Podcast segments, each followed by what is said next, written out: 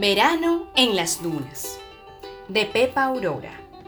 El verano caluroso estaba a punto de finalizar y el parque de las dunas parecía notarlo. En el cielo no se ve ni la más pequeña nube. Hacia mediodía, el calor endurece el saladar y nubla el aire en temblorosas varadas. Toda la charca se ha convertido en una despensa abierta. Los mosquitos habían proliferado tanto que formaban llamaradas oscuras, tornados susurrantes, ejércitos de bayonetas que recorren la playa en dolorosas escaramuzas. Las aguas estancadas oscurecían con los días, pasaban del amarillo dorado al morado grisáceo en una maraña de algas y peces. La pequeña laguna había perdido la mitad de su caudal y necesitaba renovarse con urgencia. Entre orillas arenosas, los pobrecitos peces malvivían respirando con dificultad. El que más parecía notarlo era el sargo, que había aprendido a meterse inmóvil y a respirar despacito para, para gastar menos oxígeno. Las burbujas que salían de su boca formaban círculos concéntricos cada vez más grandes. Las aves se mantenían alerta ante las situaciones de emergencia que se producen todos los veranos. En los momentos de la siesta, los mirlos y periquitos son los encargados de hacer la guardia. Desde la sombra, con los tarajales en lo más alto de las palmeras, avisaban. ¡Cuidado con ese bañista que se acerca demasiado al nido de garcetas!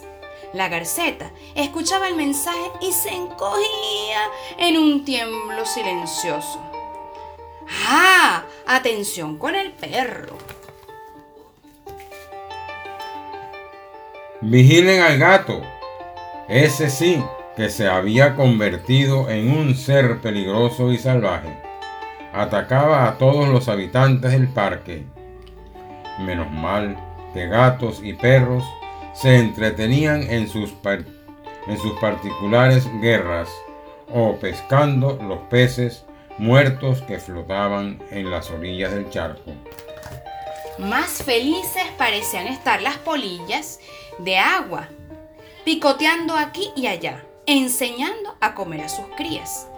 ¡Cuánta comida! parecían decir mientras picaban los brotes de algas que se desbordaban de la charca, los insectos que ocupaban su espacio, que eran como una golosina picante para los más pequeños, las semillitas de aulagas y las bayas de balos de los lagartos y perenquenes que extendían por todas partes, y las miguitas humanas expandidas por las orillas y más allá.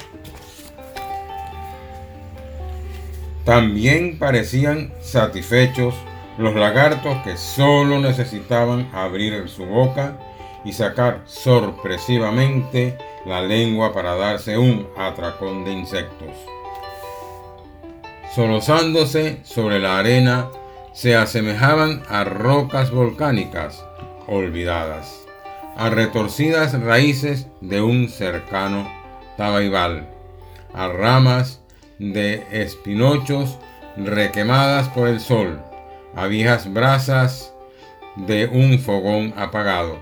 En el verano buscaban novia, el calor los, los insuflaba la suficiente energía para mover con gracia sus enormes colas, acicalar sus cuerpos y preparar sus nidades.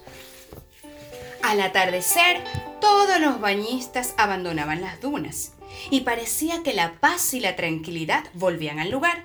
Por unas horas, el silencio permitía que el reencuentro de las parejas y amigos siguiera creando el ritmo de vida.